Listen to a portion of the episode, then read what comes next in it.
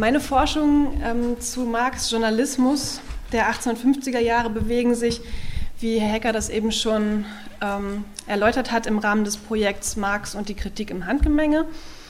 Ähm, und eine der tragenden Ideen dieses Projekts ist es, ähm, gewissermaßen dem Niederschlag von Auseinandersetzungen, von politischen Auseinandersetzungen in Marx Texten nachzugehen. Marx wird als Akteur in politischen Auseinandersetzungen verstanden. So ähm, schauen wir uns das Marxische Werk an und ähm, gehen eben davon aus, dass die Marxische Kritik Erfahrungen gesellschaftlicher Kämpfe aufgreift und auf solche Kämpfe auch einwirken will, indem sie den beteiligten Akteuren Positionen zuweist, sie als Gegner oder als Verbündete identifiziert. Dieses Handgemenge findet beispielsweise in den Treffen des Bundes der Kommunisten statt, wo Marx rücksichtslos seine Sichtweise durchsetzen will. Auch die Auseinandersetzung mit Proudhon oder die Kongresse der Internationalen Arbeiterassoziation sind Kampffelder um die Stoßrichtung der Kritik und damit ähm, befassen sich auch Teile unseres Forschungsprojekts. Ich habe mich gefragt, wie das Handgemenge der 1850er Jahre beschaffen ist also einer Zeit, in der es Marx ins Londoner Exil verschlägt, wo er im Gegensatz zu vorher in Brüssel, in Paris und in Köln politisch weitgehend isoliert ist. In einer Zeit, wo die revolutionäre Aufbruchstimmung von 1848 verschwunden ist und wo es gilt, die Niederlagen der Revolution zu verarbeiten.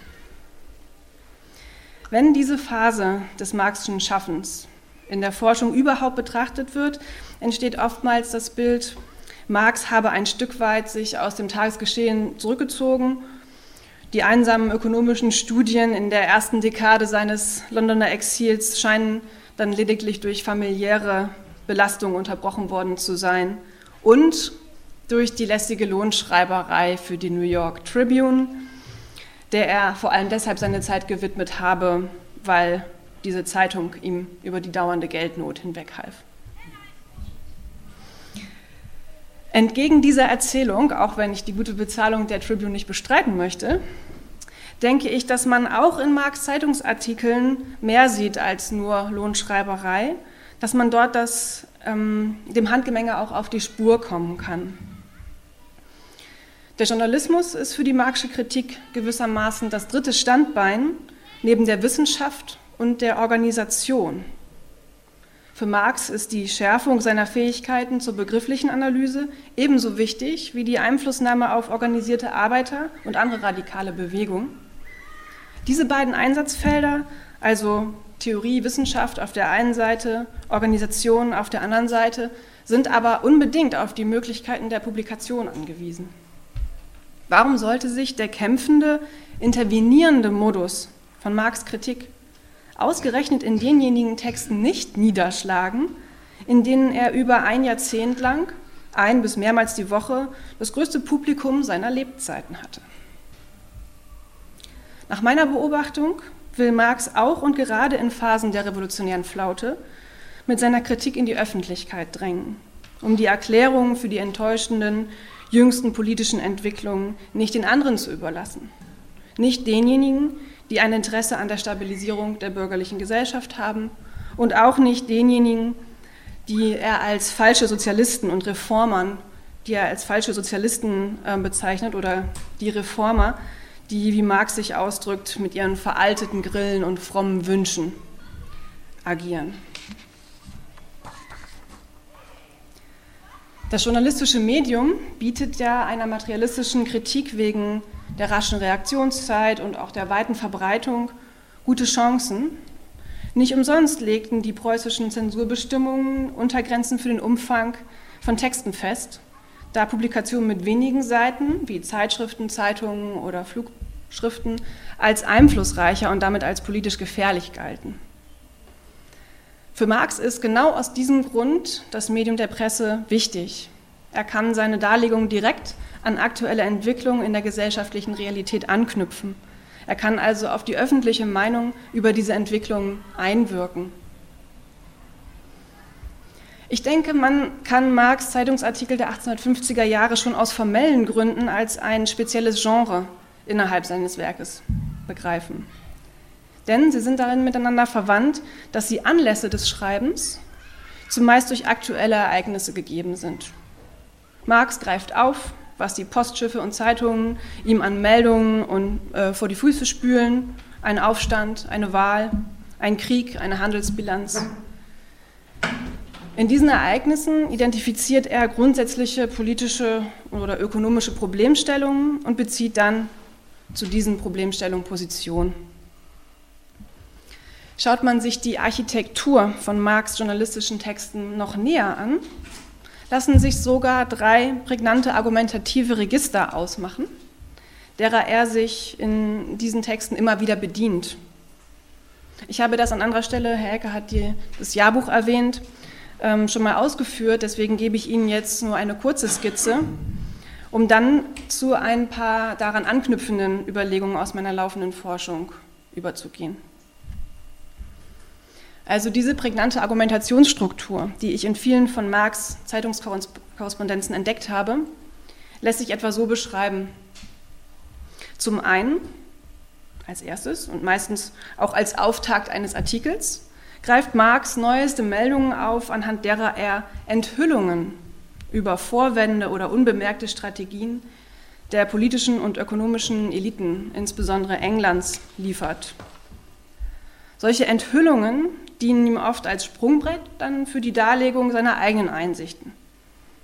Zu enthüllen gibt es dann eben auf einer generellen Ebene die Unsichtbarkeit oder auch bisweilen eine aktive Verleugnung der Zusammenhänge zwischen politischen Institutionen und gesellschaftlicher Klassenherrschaft.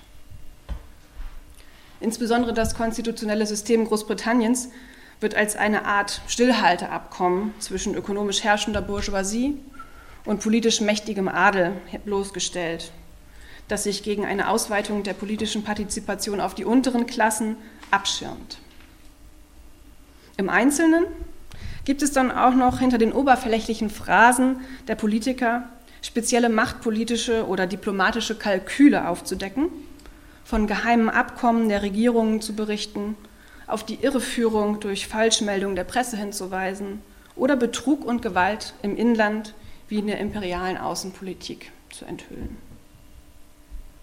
Ein zweites argumentatives Register, jetzt neben diesen Enthüllungen, sind Widerlegungen und Erklärungen, mit denen Marx seine Expertise auf diversen Wissensgebieten, insbesondere zum Welthandel, zur Geldpolitik, zur sozialen und politischen Geschichte zahlreicher Länder demonstriert.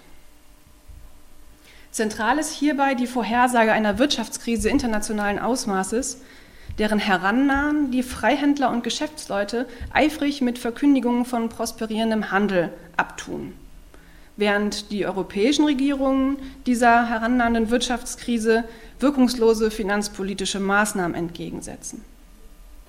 Oft lässt Marx seinem Publikum ausführliche Belehrungen zu solchen Illusionen über politökonomische Zusammenhänge angedeihen. Er führt vor, wie verlässliche von zweifelhaften Quellen oder wie relevante von scheinbaren Ursachen zu unterscheiden sind. Drittens, als drittes argumentatives Register streut Marx Orakelsprüche über eine aufkommende proletarische Revolution ein, für die er auch verschiedene Anzeichen abgibt. Das können Unfähigkeit und Selbstbetrug der politischen und ökonomischen Eliten sein, die sich durch Konzession an eine überkommene aristokratische Gesellschaftsordnung ihr Recht zu regieren allmählich von selbst verspielen. Die Regierungen, insbesondere Englands und Frankreichs, würden sich im Streben nach kurzfristigen Gewinnen bald kalkulieren, äh, verkalkulieren und somit die Fundamente ihres eigenen Gesellschaftssystems untergraben. Oder sie schüren durch Repression und militärische Gewalt den Zorn der Beherrschten. Als Anzeichen für eine kommende Revolution gelten Marx auch Lebensmittelteuerungen, Interessenkonflikte zwischen sozialen Gruppen und verschiedene örtliche Aufstände. Das Orakeln über mögliche Episoden der nahen Zukunft speist sich auch in Zeiten der politischen Restauration aus der grundlegenden Überzeugung, dass die Bedingungen für eine Revolution nach und nach geschaffen werden würden. Nun möchte ich mich nicht solchen Interpretationen anschließen, die bei Marx einen geschichtlichen Determinismus ausmachen wollen. Es ist unübersehbar, dass Marx geradezu auf finanzielle und industrielle politische Krisen hofft, die die Zerstörung der bürgerlichen Verhältnisse einläuten sollen. Doch in seinen journalistischen Texten der 1850er Jahre hat diese Erwartung keineswegs den Charakter einer Gewissheit. Welchen Charakter und welchen zentralen Stellenwert die Erwartung einer Revolution in Marx Journalismus hat, das möchte ich jetzt gerne näher illustrieren. Da diese Erwartung für seine Einschätzungen und Urteile eine Art ordnendes Prinzip abgibt, werde ich dabei etwas behelfsmäßig von Marx Revolutionsperspektive sprechen. Daran anschließend, ich stelle jetzt nochmal meine weitere Vorgehensweise vor, gebe ich Ihnen einen Einblick in meine laufenden Überlegungen dazu, wie sich diese Revolutionsperspektive auf die Wahrheit von Marx journalistischer Kritik auswirken könnte. Dabei lasse ich mich von zwei Fragen leiten. Erstens, erleichtert die Revolutionsperspektive Marx Analysen oder steht sie ihm manchmal auch im Weg? Zweitens, erlaubt ihm die Revolutionsperspektive eine Einsicht in internationale Zusammenhänge, die ihr nur durch diese Perspektive bekommt. Zunächst lassen Sie mich aber erstmal genauer erläutern, was ich meine, wenn ich hier von Marx Revolutionsperspektive spreche. Wenn Marx die Zeitungskorrespondenzen der, wenn Marx eigene Zeitungskorrespondenzen der 1850er Jahre nach einer spezifischen Länderfrage oder nach einem bestimmten Kriegsverlauf durchsucht werden, also jetzt von uns Forscherinnen und Forschern, dann ähm, liest man sie nicht als die Serie, die ich sie lesen möchte. Ähm, denn dann gewinnt man einfach den Eindruck, wenn man diese Serie sieht und nicht nur einzelne Länderfragen, dass alle noch so verschiedenen internationalen Ereignisse Arenen von ein und demselben Kampf zu sein scheinen. Überall tobt der Kampf der alten Welt mit einer neuen Welt, ob mit militärischen, mit handelspolitischen oder mit diplomatischen Mitteln, mal rudimentär, mal sehr weit zugespitzt. Das ist die Marxische Darstellung. Beispielsweise, wenn er vom überregionalen Machtplänen des russischen Zarentums oder von einer Politik im Interesse der englischen Aristokraten und Grundbesitzer oder von der Restauration des Kaiserreichs in Frankreich, von der Anstrengung der amerikanischen Südstaaten für eine territoriale Ausweitung der Sklaverei, von Folter, Züchtigung und Inhaftierung als reguläre Methoden moderner oder vorgeblich moderner Regierungen spricht, dann porträtiert Marx die alte Welt bei der aggressiven Behauptung ihres eigenen Fortbestands. Zugleich will er zeigen, dass andere gegnerische politische Bewegungen und ökonomische Kräfte heranwachsen, die eine neue Welt einfordern. Den einzelnen Entwicklungen, wie beispielsweise der Rebellion der indischen Söldner oder den Streiks und Arbeiterdemonstrationen, den Aufständen in Spanien oder den Krisen des internationalen Handels, ist nicht unmittelbar anzusehen, welche Rolle sie in einem über Nationalgrenzen hinausgedachten Kampf für eine neue Welt einnehmen. Es ist Marx, der diese Rolle aufzeigt. Dabei begründet er seine Annahme, dass es diese neue kommende Welt überhaupt gibt, nicht mit einer durch bloß gedankliche Konstruktion gewonnenen Gewissheit über einen vorgezeichneten Verlauf der Dinge. Vielmehr schaut sich Marx die politischen und ökonomischen Ereignisse genau an und stellt zwischen ihnen eine Verbindung her, indem er sie daran misst, ob sie mit traditionellen Gesellschaftsformen brechen. Die Marxische Revolutionsperspektive ist also so etwas wie eine Forschungsmethode, mit der er in den jeweiligen historischen Ereignissen die Bedingungen für eine allgemeine gesellschaftliche Veränderung auslotet. Sie ist das ordnende Prinzip, mit dem Marx in den politischen und sozialen Bewegungen über Ländergrenzen hinaus etwas Gemeinsames erkennt, das sie möglicherweise selbst nicht explizit artikulieren. Dadurch erhält seine Kritik gewissermaßen den Gestus, das noch Unsichtbare mitten in der Gegenwart sichtbar machen zu wollen. Seine Leser sollen den Gegenstand von einer Seite gezeigt bekommen, auf der sein Verhältnis zur Revolution zu erkennen ist. So wie Marx es darstellt, scheint einerseits der revolutionäre Prozess aus dem wechselseitigen Handeln der gesellschaftlichen Klassen hervorzugehen. Andererseits werden diese Handlungen von Marx mit Hilfe von Vorausdeutungen auf den revolutionären Prozess als Ziel bezogen. Diese Doppelbödigkeit, könnte man sagen, der Marxischen Darstellung hat nicht zuletzt eine agitatorische Funktion, wie er im Januar 1850 in der Ankündigung seines vorerst letzten eigenständigen, noch in Paris geplanten und nach der Ankunft in London für einige Monate verwirklichten Zeitungsprojekts der neuen Rheinischen Zeitung als monatliche Revue deutlich machen will. In dieser Ankündigung schreibt er, anstatt revolutionäre Hoffnungen, also das ist jetzt noch kein Zitat, anstatt revolutionäre Hoffnungen unter Verweis auf die erlittenen Niederlagen zu dämpfen, sollen auch die Ereignisse der Restaurationszeit stets mit dem Ziel der Revolution in Verbindung gesetzt werden. So kann potenziellen Revolutionären gezeigt werden, dass es sich lohnt, auch eine Zeit des längeren scheinbaren Stillstands auszuhalten. Also hier die, der Hinweis, sein Journalismus soll ähm, die Aufgabe übernehmen, auch die Ereignisse in revolutionären Zeiten, revolutionären Flautenzeiten an die Revolution zu knüpfen. In seinen Artikeln tritt Marx aber auch gegen all diejenigen an, die nach 1848 unbeirrt schon gleich die nächste Revolution machen wollen. Hier wären etwa Giuseppe Mazzini oder Gottfried Kinkel zu nennen, die versuchen, Anleihescheine zu verkaufen und damit auf eine durch die Revolution noch zu begründende Republik setzen. Oder Gustav Techow, der die revolutionären Chancen aus einer Zählung der internationalen militärischen Kräfte ableitet.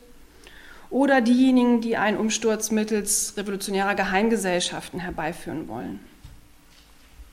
Solchen Ansätzen wirft Marx vor, dass sie die Revolution, Zitat, ohne vorhergehende und gleichzeitige innere Kämpfe, ohne die verdammte innere Politik, Zitat Ende, denken wollen und nichts wüssten vom ökonomischen Leben der Völker und von den wirklichen Bedingungen der historischen Entwicklung. Das war auch ein Zitat.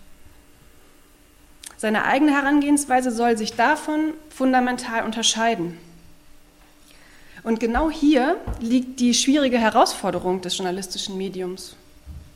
Marx hat sich tatsächlich die unglaubliche Aufgabe gestellt, anhand des kontingenten und ungewissen Zeitgeschehens, anhand einer Fülle von empirischen Entwicklungen, deren Absichten und Folgen kaum vorherzusehen sind, die Bedingungen gesellschaftlicher Umwälzungen auszubuchstabieren.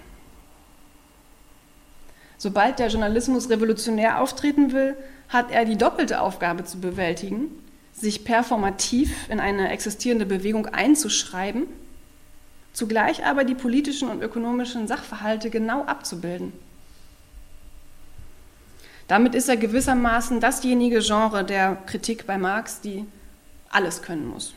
Fakten darlegen und interpretieren, politische Empfehlungen geben, diese theoretisch und historisch untermauern, Positionierungen von anderen im Blick behalten, diese wiederum kommentieren, globale und lokale Gefüge berücksichtigen, wahrscheinliche Szenarien ausmalen, im Fall von Irrtümern erneut Stellung nehmen und all dies in möglichst schlüssiger Argumentation. Für dieses Unterfangen erfüllen die argumentativen Register der Enthüllungen und Erklärungen, die ich Ihnen vorhin vorgestellt habe, einen wichtigen Zweck. In Marx Artikeln stehen Berichterstattung und Revolutionsprognose nicht einfach disparat nebeneinander. Schon die Auswahl der Informationen und ihre nicht selten kolumnistische Darstellung, Sarkasmus, Verfremdung zur reinen Posse oder Verweis auf notwendige Konsequenzen diese Art der Darstellung soll darauf hinführen, dass es der Leserin anschließend wie Schuppen von den Augen fällt, warum an einem oder anderen Ort eine revolutionäre Bewegung entstehen muss. Oder aber die Leserin muss unweigerlich an den von Marx aufbereiteten Fakten erkennen, wer mit welchen Mitteln, gezielt oder aus schierer Unfähigkeit, der Revolution entgegenwirkt. Dabei unterläuft es Marx mitunter aber auch recht dubiose Akteure als Repräsentanten gesellschaftlichen Fortschritts zu identifizieren. Oder er gibt manchmal Prognosen zum Verlauf der Ereignisse, die sich nie bewahrheiten. Es stellen sich Schwierigkeiten bei der Positionierung ein, sodass die Revolutionsperspektive Marx nicht unbedingt mit schlafwandlerischer, Sicherheit zum Wesen seiner Gegenstände führt. So war beispielsweise einer englischen, so war beispielsweise die Herrschaft einer englischen Handelskompanie in Indien sicher nicht das beste Werkzeug, das die Geschichte zur Modernisierung des Landes parat hatte. Und Marx muss das selbst auch bald relativieren, weil er diese Behauptung aufgestellt hatte, um der Freihandelskritik in der Tribune eins auszuwischen. Über die Revolution in Spanien als anderes Beispiel stiftet Marx mehr Verwirrung als Einsicht, wenn er dauernd seine Einschätzung über deren Ursachen ändert. Zunächst meint er, die Revolution bedeutet keineswegs eine Revolution des Volkes. Dann erklärt er, die Auflehnung der Generäle habe den überwältigenden Druck der Bevölkerung nachgeben müssen. Dann sieht er aber doch die Hauptursache im Zustand der Finanzen und des Steuersystems, vermutet kurz darauf Russland als äh, geheimen Anstifter und ein paar Jahre später dann Louis Napoleon als den Provokateur des, der Rebellion in Spanien. In die Reihe von Themen bei denen Marx Revolutionsperspektive und ähm, bei der Marx Revolutionsperspektive ihm Schwierigkeiten bereitet, gehört sicher auch, dass die Vorteile, die Russland aus dem Krimkrieg ziehen konnte, keineswegs so groß waren, wie von Marx behauptet. Und natürlich die revolutionären Folgen, die Marx jahrelang ähm, der erwarteten Handelskrise voraussagt, etwa die Erschütterung des ganzen Systems des britischen Grundbesitzes, bleiben weitgehend aus.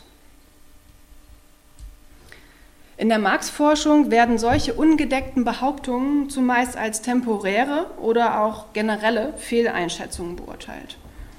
Marx habe zu wenig Informationen gehabt oder hat sich einfach auf bestimmte Annahmen wie die russische Gefahr versteift. Ich denke aber, es führt nicht weit, Marx Aufstellungen in seinen journalistischen Schriften mit dem Kriterium richtig oder falsch zu konfrontieren. Zum einen, weil man damit dem Gegenstand dieser Texte nur schwer gerecht wird. Fragte man nach der Richtigkeit der hergestellten Beziehung zwischen den Absichten des Erkenntnissubjekts Marx und der Sache, verbliebe man bei einer Logik, nach der die Qualität einer handwerklichen Arbeit beurteilt werden kann. Das nicht mehr krumme, sondern nahtlos verleimte Produkt würde den Maßstab abgeben für das richtige Verhältnis des Menschen zu seinem Gegenstand. Marx hat es aber mit Gesellschaft zu tun, mit einem Gegenstand, der weder Resultat der bewussten Spontanität freier Individuen ist, noch, trotz der vielen einzelnen zielgerichteten Handlungen, einem gemeinsamen Plan folgt. Marx ist Empiriker genug, sich keine Illusionen darüber zu machen, dass er es mit kontingenten und unübersichtlichen Entwicklungen zu tun hat. Sein Gestus in den empirischen Ereignissen dennoch ein Werden, ein Sollen zur Revolution auszumachen, ist kein Resultat rein wissenschaftlicher Erwägungen, sondern folgt einem Wunsch oder einem Anspruch. Würde man dabei stehen bleiben, dass die, äh, kommende Revolution eine reine Setzung des Erkenntnissubjekts Marx ist, würde man also die ungedeckten Behauptungen seiner journalistischen Texte bloß nach dem Kriterium wissenschaftlicher Korrektheit beurteilen? dann bekäme man die Konsequenzen gar nicht in den Blick, die diese Revolutionsperspektive für Marx Kritik hat. Denn wenn es beginnt zu haken und zu knirschen in seinem internationalen Panorama von klaren Frontstellungen und von Entwicklungsprognosen, dann verweist das doch auf ein reales Problem, mit dem Marx konfrontiert war. Ich hatte eingangs die Frage gestellt, ob die Revolutionsperspektive seinen Analysen auch manchmal im Weg steht. Ich meine, einige Hinweise darauf ausmachen zu können, dass Marx sich diesem Problem durchaus bewusst ist. Er hat Schwierigkeiten, aktuelle Situation und Revolutionsperspektive in der Darstellung aufeinander zu beziehen. Interessant ist nun, wie er dieser Schwierigkeit eigentlich begegnet. Auffällig sind dabei zunächst diejenigen Momente, wo Marx in der Vermittlung von Situativem und Prinzipiellem, also von historischen Ereignissen und Revolutionsperspektive, gar keine Schwierigkeiten sieht, wo die Vermittlung aus seiner Sicht gelingt. Denn wenn er eins weiß, dann ist das, wer dauerhaft der größte Gegner ist. Die Regierungen von Russland und Frankreich verkörpern für ihn unter allen Umständen die Konterrevolution. Immer wieder kommt er auf das nach russischer Weltherrschaft strebende Zarenreich oder auf den gewissenlosen Diener des Zufalls, Louis Napoleon, zu sprechen. Er beschwört stets den Krieg gegen Russland als Beseitigung des größten Hindernisses für eine europäische Revolution. Und er erklärt fortwährend, dass das restaurierte französische Kaiserreich sich als rückgängig zu machender Fehler der Geschichte bald selbst demontieren müsste. Ob Marx aber damit recht hat oder nicht, ist unerheblich. Es sind taktische Grundsätze. Die Feindbestimmungen gegen die russische und französische Regierung firmieren in Marx Artikeln als entscheidende Faktoren für eine Überwindung der alten Welt und bilden damit die Richtschnur für seine Positionierung in vielen Belangen der internationalen Beziehungen. Also hier ein Beispiel, wo Marx diese Vermittlung überhaupt nicht schwierig findet. Er weiß, wo es lang geht. Aber dass er es manchmal doch schwierig fand, verraten seine Triumphe darüber, dass sich eine seiner vorherigen Einschätzungen mal als zutreffend erweist. Wenn immer ausgemacht gewesen wäre, dass das Zeitgeschehen bei seinen Erwartungen mitspielt, dann hätte er solche Vergewisserungen nicht in seine Artikel einbauen müssen, die immerhin auch sein Publikum lesen sollte. Als beispielsweise Louis Napoleon im Juli 1859 den Sandinischen Krieg mit einem Friedensangebot an Österreich beendet, sieht Marx in seinen Mahnungen sich bestätigt, denn er hatte die ganze Zeit daran erinnert, dass die französische Regierung keineswegs ein Verteidiger der italienischen Einheits- und Unabhängigkeitsbewegung sei. Die Italiener stehen nach diesem Friedensschluss zwischen Frankreich und Österreich nun im Kampf gegen Österreich alleine da, weil Frankreich als Gegner ausscheidet. Marx meint nun niemand anders als sich selbst, wenn er daraufhin in der Tribune auftrumpft, Zitat, diejenigen, die gegen eine Welle der Selbsttäuschung aufzutreten wagten, selbst auf die Gefahr hin einer österreichisch-freundlichen Haltung bezichtigt zu werden, haben sich jetzt als diejenigen erwiesen, die Recht gehabt haben. Einen anderen Triumph drückt Marx beispielsweise aus, als er im Dezember 58 Preisstürze auf dem englischen Warenmarkt angekündigt hatte und zwei Wochen später melden kann, die Post der Niagara, also des Schiffs, erreichte uns gestern und eine sorgfältige Prüfung unserer Stöße britischer Zeitungen bestätigt nur die Ansichten, die wir kürzlich über den wahrscheinlichen Verlauf der Krise in England äußerten. Marx hat aber jenseits solcher Triumphe noch eine andere Art der Herausforderung zu begegnen, wie die Erwartung einer Revolution mit der Kontingenz und Ungewissheit der Ereignisse zu vermitteln ist. Für den Fall, dass Rückschläge im Kampf gegen die alte Welt zu verzeichnen sind, hält er nämlich ein Argumentationsmuster bereit, was ich jetzt erstmal das Muster der zweitbesten Möglichkeit nennen würde. Marx meint, noch das schockierendste Geschehen erklären und begründen zu können und erneut auf die nunmehr verbleibenden Aussichten auf gesellschaftliche Emanzipation beziehen zu können. Selbst angesichts von Niederlagen revolutionärer Bewegungen oder von massiven Repressivmaßnahmen der europäischen Regierungen gibt er selten Enttäuschung zu erkennen, sondern stuft diese Ereignisse unbeirrt als Bildungs- oder Verschnaufpausen für die revolutionäre Bewegung ein. Die Bewegung könne nun immerhin Zeit zur Vorbereitung für einen neuen Anlauf gewinnen. Beispielsweise im Sommer 53 bewilligen Frankreich, billigen Frankreich, England, Österreich und Preußen erneut die Forderungen von Russland an das Osmanische Reich, ohne dass sie dem Zaren deutliche Grenzen aufzeigen. Eine Konstellation, die Marx seit Monaten schon kritisiert hat. Immer wieder hatte er von den Westmächten ein schärferes Vorgehen gegen Russland gefordert. Aber diesmal kann er dem, der Appeasement-Politik überraschenderweise was abgewinnen. Er schreibt, die Revolutionäre Partei kann sich zu diesem Stand der Dinge nur gratulieren. die Demütigung der reaktionären westlichen Regierungen und ihre offenbare Unfähigkeit, die Interessen der europäischen Zivilisation gegen russische Übergriffe zu schützen, müssen unbedingt einen heilsamen Unwillen in den Völkern erzeugen, die seit 1849 der Herrschaft der Konterrevolution unterworfen sind. Zitat Ende. Auf eine ähnliche Logik der zweitbesten Möglichkeit greift Marx auch nach der Niederlage der spanischen Aufstände im August 1856 zurück. Er sagt, die nächste europäische Revolution wird Spanien zur Zusammenarbeit mit ihr gereift finden. Die Jahre 1854 und 56 waren Übergangsphasen, die das Land zu durchlaufen hatte, um zu dieser Reife zu gelangen. Und auch als die französische Regierung im Oktober 1856 innerhalb von weniger als zwei Wochen 900 Personen verhaftet, unter anderem weil sie ihnen Bemerkungen über hohe Lebensmittelpreise vorwirft oder die hohen Verluste des Krimkrieges, Bemerkungen über diese Tatsachen als regierungsfeindlich auslegt, deutet Marx diese Repression keineswegs als Zeichen erschwerter Bedingungen für oppositionelle Bewegungen oder für eine politische Opposition. Im Gegenteil will er seinen Lesern nun weismachen, die Verhaftungen in Frankreich seien ein auffallendes Zeichen der Unruhe und Besorgnis der Regierung. Wenn Marx solche Manöver vollzieht, dann offenbart er, dass es ihm durchaus Schwierigkeiten bereitet hat, seine Revolutionsperspektive mit den politischen und ökonomischen Ereignissen zu vermitteln.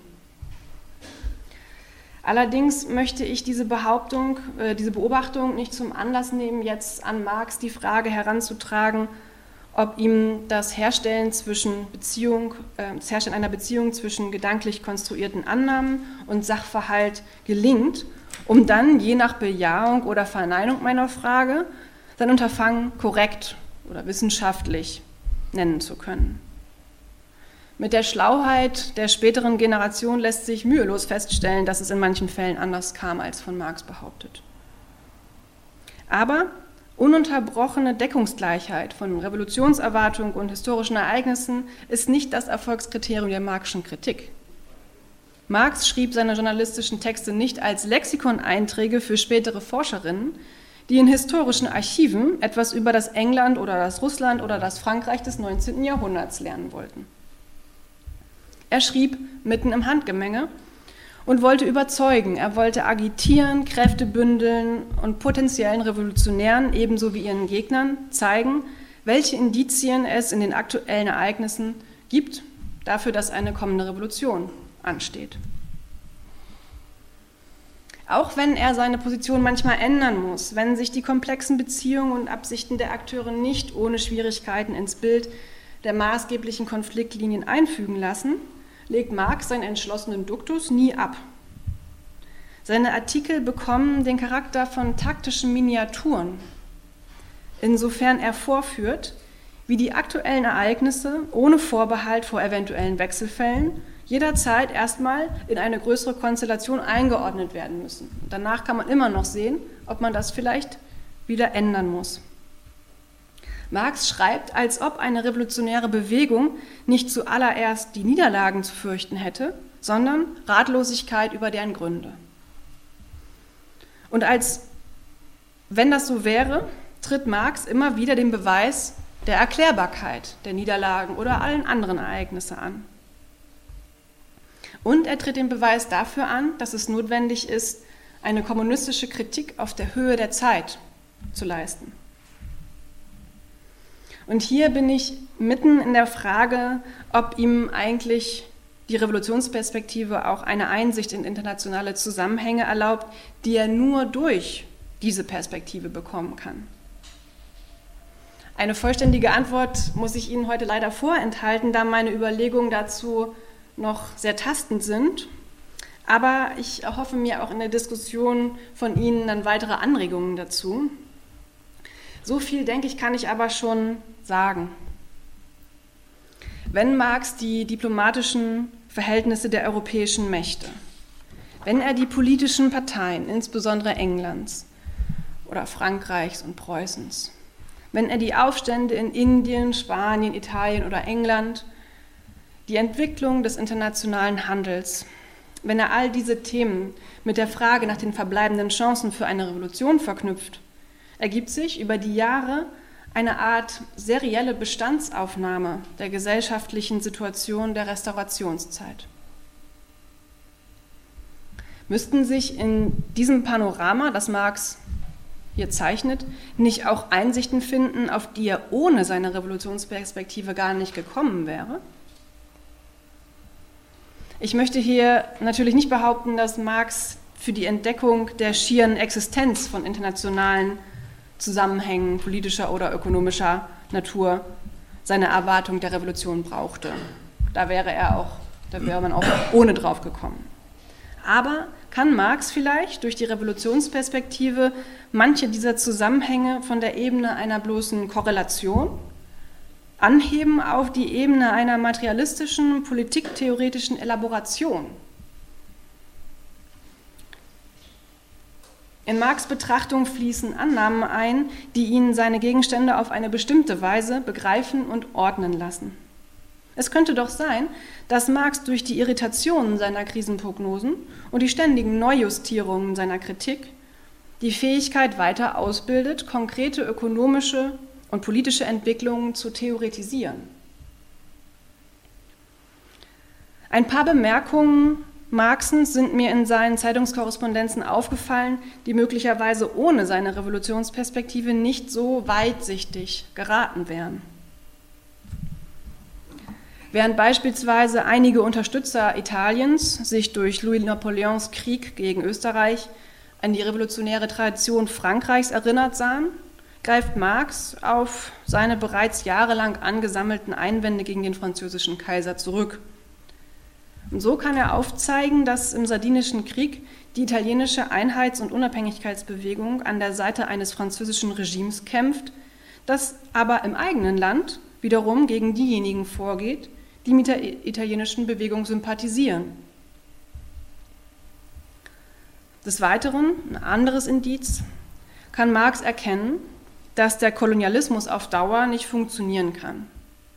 Denn da er sich von Aufständen in der asiatischen Peripherie erhofft, dass sie eine Revolution in Europa entzünden könnten, beobachtet er auch umso argwöhnischer und umso genauer, wie die koloniale Ökonomie die einmal eine bequeme Bereicherung der europäischen Länder versprach, durch zunehmende Kosten für Verwaltung und militärische Repression immer unrentabler wird. Und könnte es sein, dass Marx die im 19. Jahrhundert gängigen finanzpolitischen Doktrinen wie nationale Schutzzölle, Staatsanleihen, Bullionismus so klar als Sackgassen erkennt, weil er auf die Krise hoffte? Immerhin regen ihn die ostentativen Meldungen über Handelsprosperität so sehr auf, dass er mit ökonomischen Konjunkturforschungen beginnt und auf die notwendige Wiederkehr von ökonomischen Krisen kommt. Denn all diesen finanzpolitischen Doktrinen, denen all diese finanzpolitischen Doktrinen relativ ratlos gegenüberstehen. Und schließlich als letztes Indiz, was ich Ihnen zur Diskussion vorschlagen würde, brachte Marx sein Interesse am Kampf gegen die alte Welt auf eine Idee, dass der Anspruch des, der US-amerikanischen Südstaaten, ihre politische Macht und ihr ökonomisches System territorial ausweiten wollten, dass das der ökonomischen Notwendigkeit folgt, das System der Sklaverei ausbreiten zu müssen. Also der expansive Anspruch der Südstaaten, kommt daher, so sagt Marx, dass das Sklavensystem statt auf intensive Kultur, auf technische Innovation und spezialisierte Arbeitskräfte nur auf die Fruchtbarkeit des Bodens und auf die Zuchtfähigkeit immer neuer Arbeiter setzen konnte und deswegen notwendig immer in neue Gebiete sich ausbreiten musste, wenn der Ertrag an einem Ort an seine Grenzen gekommen ist. Daher wusste Marx, dass der Konflikt zwischen den amerikanischen Nord- und Südstaaten nicht bloß auf Fragen von Tarifen und Zöllen zurückzuführen sein kann, sondern notwendig kriegerisch ausgetragen werden muss. Meine Vermutung also, damit komme ich auch zum Schluss, meine Vermutung ist, dass Marx durch die Notwendigkeit taktischer Manöver genötigt ist, sein politiktheoretisches Verständnis zu schärfen. Sobald er sich das je aktuelle Geschehen der Restaurationszeit genau anschaut, kann er nicht mehr nur sagen, und im Übrigen bin ich der Meinung, dass alle proletarischen Bewegungen auf der Welt unterstützt werden müssen. Denn weil er nach den Enttäuschungen nach 1848 dauernd ausloten muss, welche verschiedenen politischen Akteure und ökonomischen Bedingungen bei der Frage nach den Voraussetzungen für eine kommende Revolution berücksichtigt werden müssen, gelangt Marx über die proklamatorische Ebene des Manifests durchaus ein Stückchen hinaus. Könnte es also sein, dass die Niederlagen von 48 auch für die Entwicklung der Marxischen Gesellschaftskritik eine Art zweitbeste Möglichkeit waren, weil sie ihn, ohne, weil sie ihn immerhin nötigten, politische und ökonomische Analysen enger zu verweben und zu Ansätzen einer internationalen Theorie der Politik vorzudringen? Das würde ich gerne mit Ihnen diskutieren und bedanke mich für die Aufmerksamkeit.